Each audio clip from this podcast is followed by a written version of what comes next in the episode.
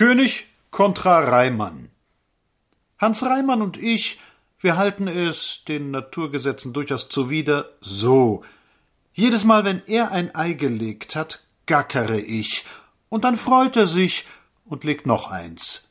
Aber diesmal gemahnt mich nicht allein das hübsche Ei, Hans Reimanns Kabarettbuch, an meine Pflicht, sondern vor allem die reizende Bemalung, die ihm der Verleger Paul Stegemann mit auf den Weg gegeben hat.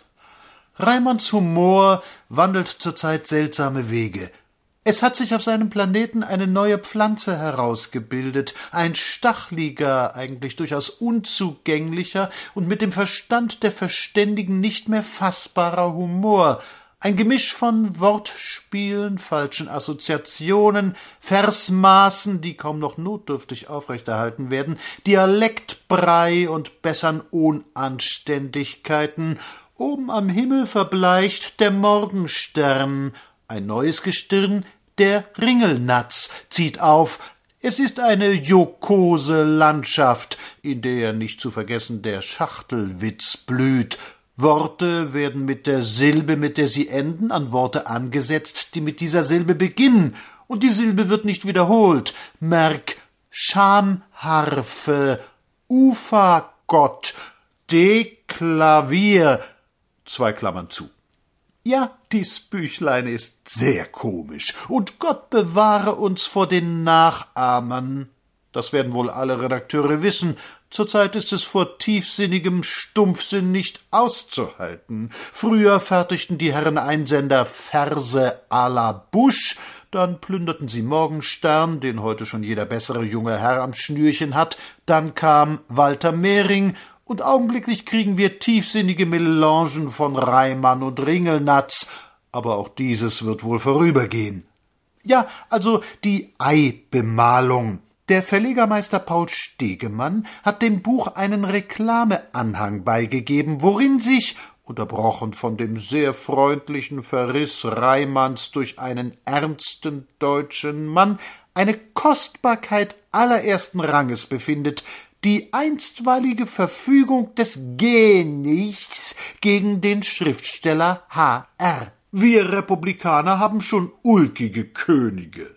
Wenn sie nicht dumme Bücher schreiben und auf Kosten ihrer Untertanen einen Haushalt führen, der ihnen nicht zukommt, dann sind sie augenkrank und schielen nach dem Thron.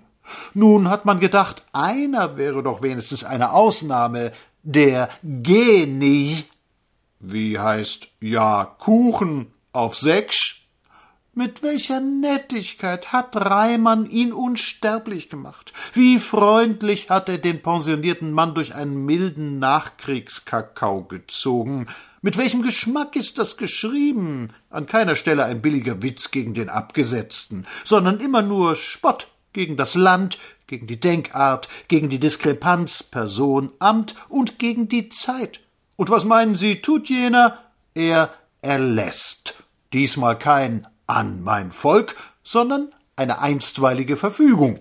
Ist nun schon an sich komisch, einen ehemaligen König wie eine Marktfrau zu Gericht laufen zu sehen, das natürlich stramm stand, wie klein ist das, wie murksig, wie wenig Humor liegt darin.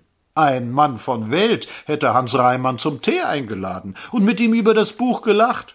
Im Nu hätte Friedrich August die Oberhand gehabt. Aber was will man von einem deutschen Fürsten verlangen?